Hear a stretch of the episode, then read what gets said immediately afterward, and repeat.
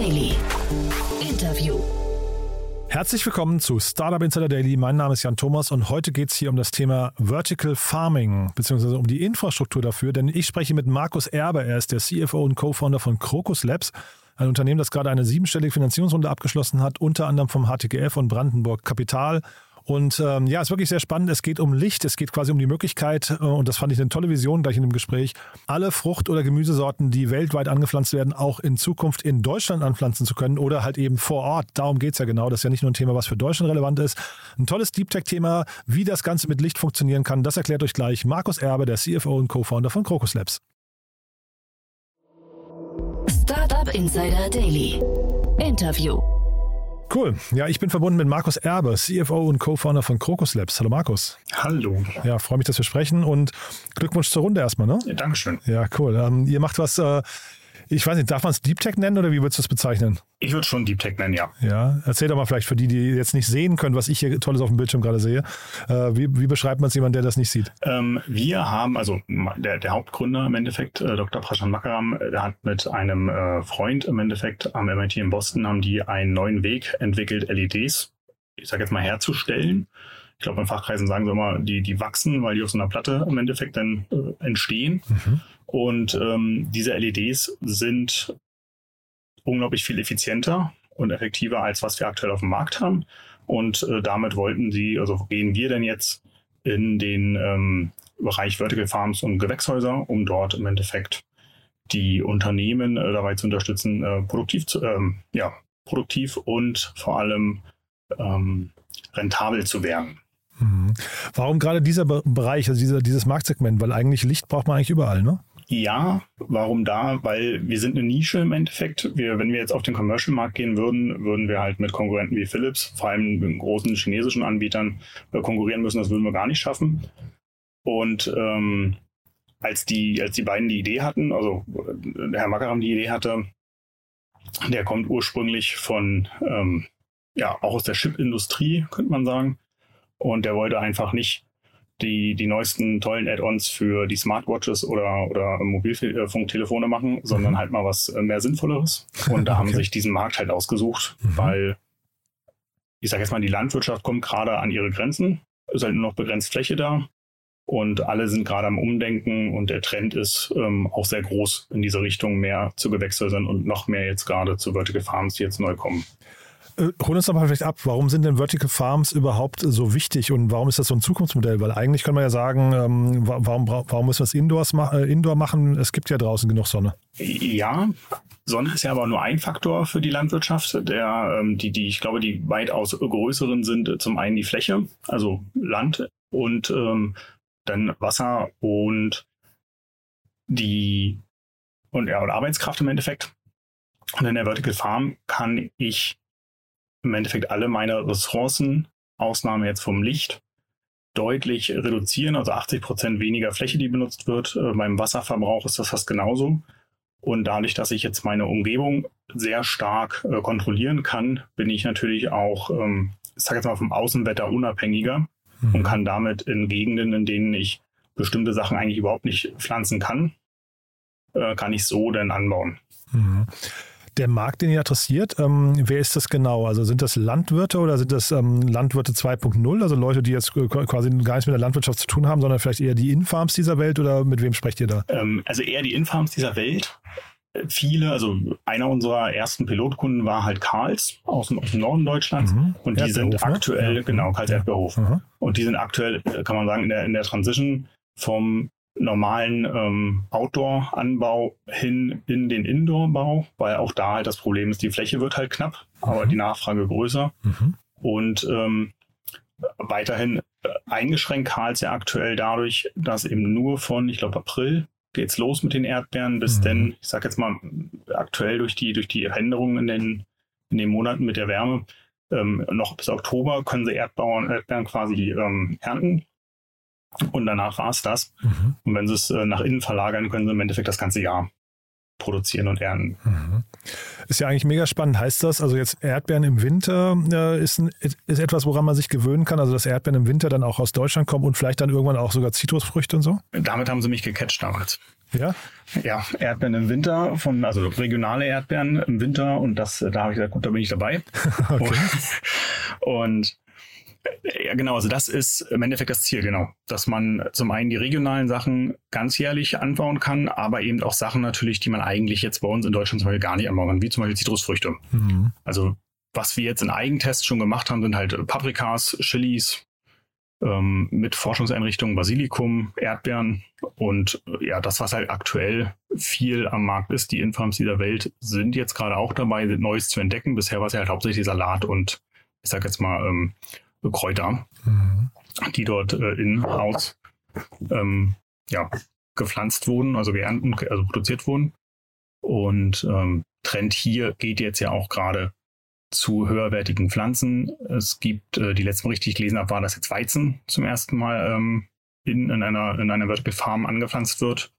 Ähm, Strauchtomaten und Erdbeeren.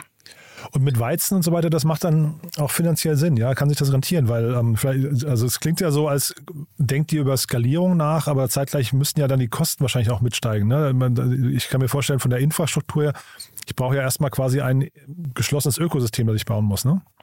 Genau, da ist die Krux. Also wir selber pflanzen ja so nicht an. Wir haben eine kleine Testfarm denn äh, jetzt demnächst. Ähm, vor allem zum Prototypen-Testen unternehmen, um auch neue ähm, ja, Saatgutpflanzen zu testen.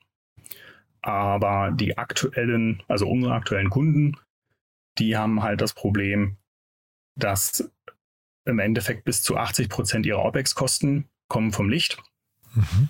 Und äh, ja, mit der Energiekrise, die wir gerade haben, der, Gasknapp, äh, ja, der Gasknappheit, Strompreise explodieren, ähm, Energie wird knapp. Von der Ressource her ähm, steigen die Preise noch mehr und die wenigsten sind da halt wirtschaftlich. Und das wollen wir halt angehen. Jetzt, so schlimm die Situation ist, die Idee von uns war ja halt schon vorher da und die aktuelle Situation spielt uns halt natürlich jetzt ein bisschen in die Karten, ähm, was die Nachfrage natürlich äh, deutlich steigert.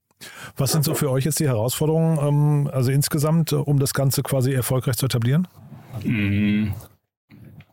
Personal, wie Aha. bei den meisten. Ja. Wir, ähm, also wir haben jetzt im September unsere Finanzierungsrunde geschlossen, haben ähm, ganz aktuell letzte Woche am Freitag den Bescheid bekommen, dass wir unsere EU-Förderung erhalten haben und haben ähm, jetzt im Dezember fangen die nächsten äh, Mitarbeiter an, dann sind wir bei acht und wollen, wenn möglich, noch auf äh, zehn kommen dieses Jahr. Es wird aber knapp. Mhm hängt immer noch an. Und das Problem ist halt, was wir suchen, sind halt teilweise sehr spezialisierte Ingenieure, mhm. die eben nicht mehr nur bei uns gefunden werden, sondern ähm, ja, unser Team, wir sind jetzt sehr multikulti geworden. Mhm sage ich mal. Und so ein Unternehmen wie KS Erdbeerhof, ich meine, die sind ja wirklich, also man, man kennt die hier in Berlin natürlich, ähm, die mhm. sind äh, total etabliert, total groß. Ne? Und mhm. wie kann man so jemanden als äh, Kunden gewinnen? Das muss ja ähm, für die auch, also ne, den rennen wahrscheinlich dauernd jeden Tag Leute die Tür ein und sagen, hier ist eine Idee und da ist eine neue Innovation. Ähm, wie habt ihr euch da durchgesetzt? Ähm, gute Frage.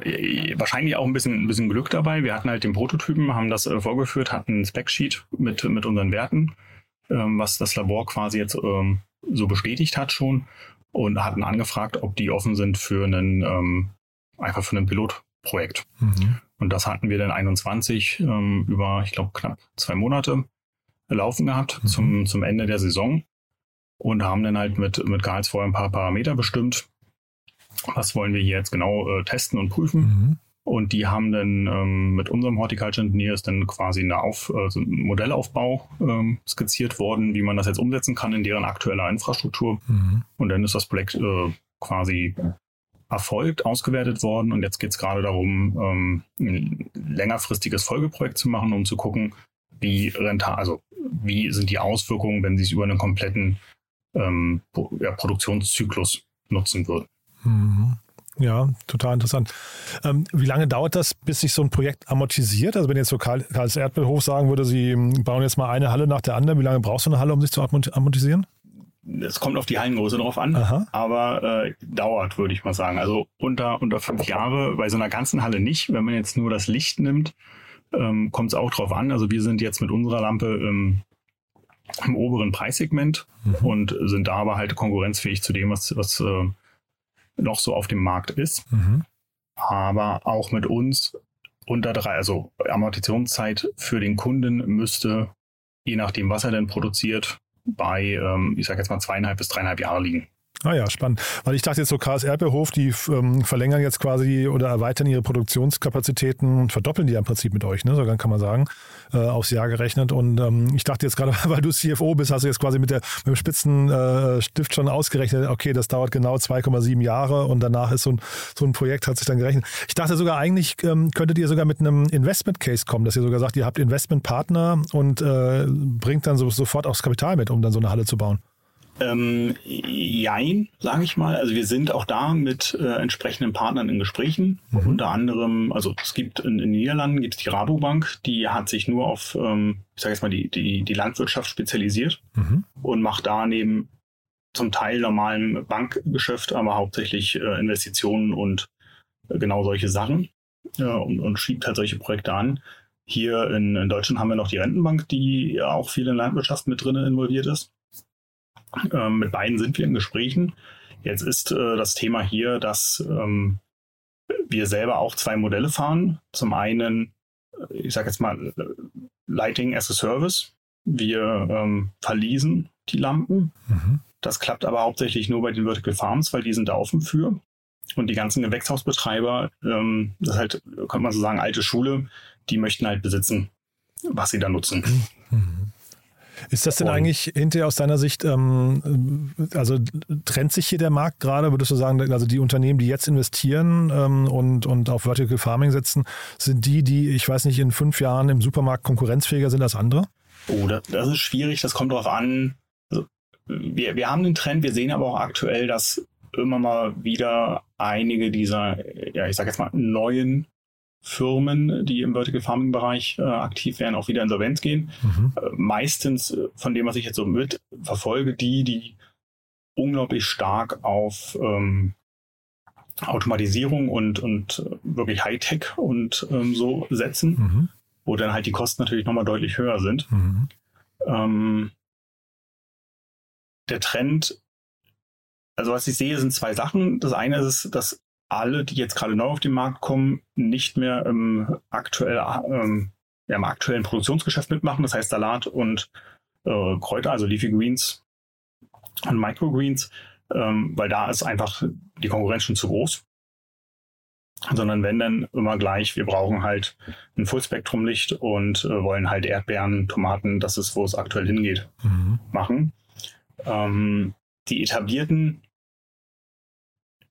ist halt schwierig zu sagen, finde ich. Gewächshäuser sind deutlich größer, also einfach die, die können halt viel, viel mehr Masse produzieren, aber auch da ist der Trend hin, um halt ähm, je nach Region, wo sie angesiedelt sind, ganzjährig produzieren zu können, halt immer mehr, dass sie auf ähm, ja, Artificial Light setzen, damit sie halt im Winter, also in den Wintermonaten äh, genauso ähm, ausgelastet laufen können wie in den Sommermonaten. Mhm. Das sage ich nämlich. Ne? Ich finde, ein Unternehmen oder aus meiner Perspektive ist ein Unternehmen, das saisonal ähm, Betrieb hat, immer schwieriger zu man managen, immer teurer quasi in, in, den Leerlaufzeiten dann als ein voll ausgelastetes, äh, voll ausgelastetes Unternehmen. Deswegen dachte ich, ist das eigentlich ein, ein, äh, Trend, den ihr dann quasi befeuert und das müsste sich ja irgendwann an den Preisen dann auch ähm, bemerkbar machen. Ne? Ja, also wo wir halt darauf hoffen, wo auch ähm, die EU ein bisschen mit darauf hofft mit den Vertical Farms, ist, dass einfach wieder viel, viel mehr regional produziert mhm. werden kann. Mhm. Und nicht mehr, es wird irgendwo in Deutschland oder in einem anderen EU-Land produziert oder sogar halt in Nordafrika. Mhm. Und dann wird es halt ja transportiert. So dass, ähm, also weil man ja auch beim, beim Konsumerverhalten sieht, dass äh, durch die, ja, durch eigentlich alle Bevölkerungsgruppen durch ein gewisser Trend ist zu, wir wollen ein bisschen regionaler und frischer mhm. unsere Ware haben. Das geht natürlich aber nur, wenn entsprechend ähm, ja, nah am Verkaufsort auch produziert werden kann. Mhm. Was würdest du sagen, kann hier nicht, nicht produziert werden? Zitrusfrüchte, hast du vorhin schon gesagt, wer, würden, theoretisch würden die gehen. Ne? Ähm, was, was würde nicht gehen? Aus meiner Sicht, ich muss ja sagen, der, der Laie, der jetzt nicht der, der Landschaftsingenieur ist, mhm. Äh, würde ich aber von dem, was ich mitbekomme, eigentlich sagen, alles. Es ist immer nur die Frage, ähm, wie man denn das drumherum baut. Also laut unserem Ingenieur, Horticulture-Ingenieur, äh, können wir auch Bäume, Äpfelbäume etc. in-house machen. Mhm. Gibt es ja auch schon, dass die dann, ähm, also so Kleinstbäumchen in, in entsprechenden ähm, Töpfen in Hallen ähm, gezogen werden. Mhm. Und ja, durch unsere immer wärmer werdenden Sommer. Ähm, letztens bin ich einer Kaki-Pflanze hier in, in Brandenburg begegnet. okay, cool. Also da sehe ich jetzt keine Grenze in dem Sinne. Sehr, sehr spannend. Ähm, Finanzierungsrunde vielleicht noch gerade ein paar Sätze. Der HTGF mhm. ist bei euch eingestiegen, ne? Genau. Ja, und Brandenburg Kapital, ne? Genau. Und ja. dann noch ähm, vier Business Angel damit. Also ein Business Angels Club und zwei einzelne Business Angel. Aha. Das war ähm, uns in der Hinsicht wichtig, weil Seed-Finanzierungsrunde, ich, wir wollten halt auch vor allem Leute haben natürlich an Bord, die neben Geld noch ähm, ja, Wissen und ähm, gewisse Fähigkeiten mitbringen können, die uns zur aktuellen Zeit nützen. Man sagt ja immer die 3K, ne? glaube ich, Kapital, Know-how, Kontakte. Ne? Genau. Ja, ne? Und da hatten wir dann auch bei den Business Angels, da haben wir dann ein bisschen, äh, ja, doch genauer geschaut, wer passt und wer passt nicht. Mhm. Super. Und der Meilenstein jetzt, den ihr damit erreichen wollt? Wir wollen von TLR 6 zu TLR 8 in den nächsten zwei Jahren, das ist auch mit dem EU-Projekt so ähm, abgestimmt, mhm. sodass wir dann. Sag mal von Laien, was das bedeutet. Genau, ähm, also Technologie, äh, ja, Technologie Ready Level, also unser Technologie-Level ähm, von 6, wir haben den Prototypen fertig und ähm, es gibt erste äh, Pilotprojekte zu äh, TLR 8. Wir sind bereit für die Massenproduktion. Mhm. Super. Das wäre ein toller Meilenstein eigentlich, ne? Genau, also auch in zwei Jahren ist er ambitioniert, aber nicht zu ambitioniert. Mhm. Und äh, wenn jetzt hier Leute zuhören, die sagen, das klingt spannend, wer darf sich bei euch melden? Also Mitarbeiter hast du gesagt, sucht ihr auf jeden Fall? Äh, wir sind prinzipiell immer offen. Also was wir seitdem, seitdem die Runde durch ist, was wir ohne Ende bekommen, sind Anfragen von Dienstleistern. Aha. Auch äh, die dürfen sich natürlich gerne melden. Wir äh, connecten uns gerne und tauschen uns auch gerne aus. Ansonsten sind wir immer an Leuten interessiert, die ähm, auch aktiv sind in diesem Bereich. Also wir haben selber jetzt schon ein recht großes Netzwerk an äh, Architekten zum Beispiel, die genau in dem Bereich ähm, nachhaltige Urbanisierung aktiv sind, wo es halt auch viel darum geht, Flächen in Städten gemeinnützig äh, für, für, die, äh, für die Bürger, mhm. für ja, Garten, Landschaftsprojekte nutzbar zu machen und wo dann natürlich auch viel mit äh, Inhouse und entsprechend äh, Licht äh, gearbeitet wird. Und ähm, ja, am Endeffekt jeder, der Interesse hat, Mitarbeiter, auch da sind wir immer noch offen und am Suchen. Ähm, gerne auch Multikulti. Gerne auch, also da sind wir ganz offen. Wir, wir, wir bevorzugen, ähm, also darf man so gar nicht sagen, wir bevorzugen, aber wir sind auch sehr offen für, für Damen, da wir bisher erst eine weibliche Ingenieurin haben, Aha. trotz aktiver Suche. Ähm, das Team ist dadurch, ähm, ja, auf alle Fälle ist es lustiger geworden. cool. Genau. Ja, der klingt auch nach einem tollen Projekt, was ihr da macht, finde ich. Haben wir denn jetzt für den Moment was Wichtiges vergessen aus deiner Sicht? Mhm. Nicht, dass ich wüsste. Cool, du, dann hat es mir großen Spaß gemacht, Markus. Ganz lieben Dank, dass du da warst. Äh, Nochmal Glückwunsch zur Runde. Und ich würde sagen, wir bleiben in Kontakt. Vielleicht gibt es ja auf dem Weg zur, was war das, TLR, äh, nee, TL, TLL äh, 8. 8. Ja, äh, vielleicht gibt es auf dem Weg dahin ja noch den einen oder anderen Gesprächspunkt, ja? Wunderbar, ich danke. Cool, danke dir, ne? Bis dann. Ciao. Ciao. Startup Insider Daily, der tägliche Nachrichtenpodcast der deutschen Startup-Szene. Ja, das war Markus Erbe, der CFO und Co-Founder von Krokus Labs. Ich fand's super cool, muss ich sagen. Ist doch wirklich spannend, welche Optionen oder welche Chancen und Visionen da in dem ganzen Thema Licht verborgen sind. Fand ich mega cool. Bin sehr gespannt, wie es weitergeht. Wäre natürlich großartig, wenn wir also zum Beispiel alles, was im Winter in die Pfanne kommen soll, nicht mehr importieren müssten, lange, lange Flug- oder Schiffwege in Kauf nehmen müssten, sondern einfach vor Ort äh, anbauen könnten. Mega coole Vision, finde ich. Bin gespannt, wie es weitergeht. Wir bleiben auf jeden Fall dran. Euch vielen Dank fürs Zuhören. Wie immer die Bitte, wenn ihr jemanden kennt, der uns noch nicht kennt, dann empfehlt uns gerne weiter. War ja eine spannende Folge vom Thema her, fand ich. Und ähm, wir freuen uns natürlich auch immer über Bewertungen auf Apple Podcasts oder Spotify. Damit helft ihr uns dann wirklich, diesen Podcast bekannt zu machen. Vielen Dank an euch dafür, für eure Unterstützung und ansonsten vielen Dank fürs Zuhören und hoffentlich bis morgen. Ciao, ciao.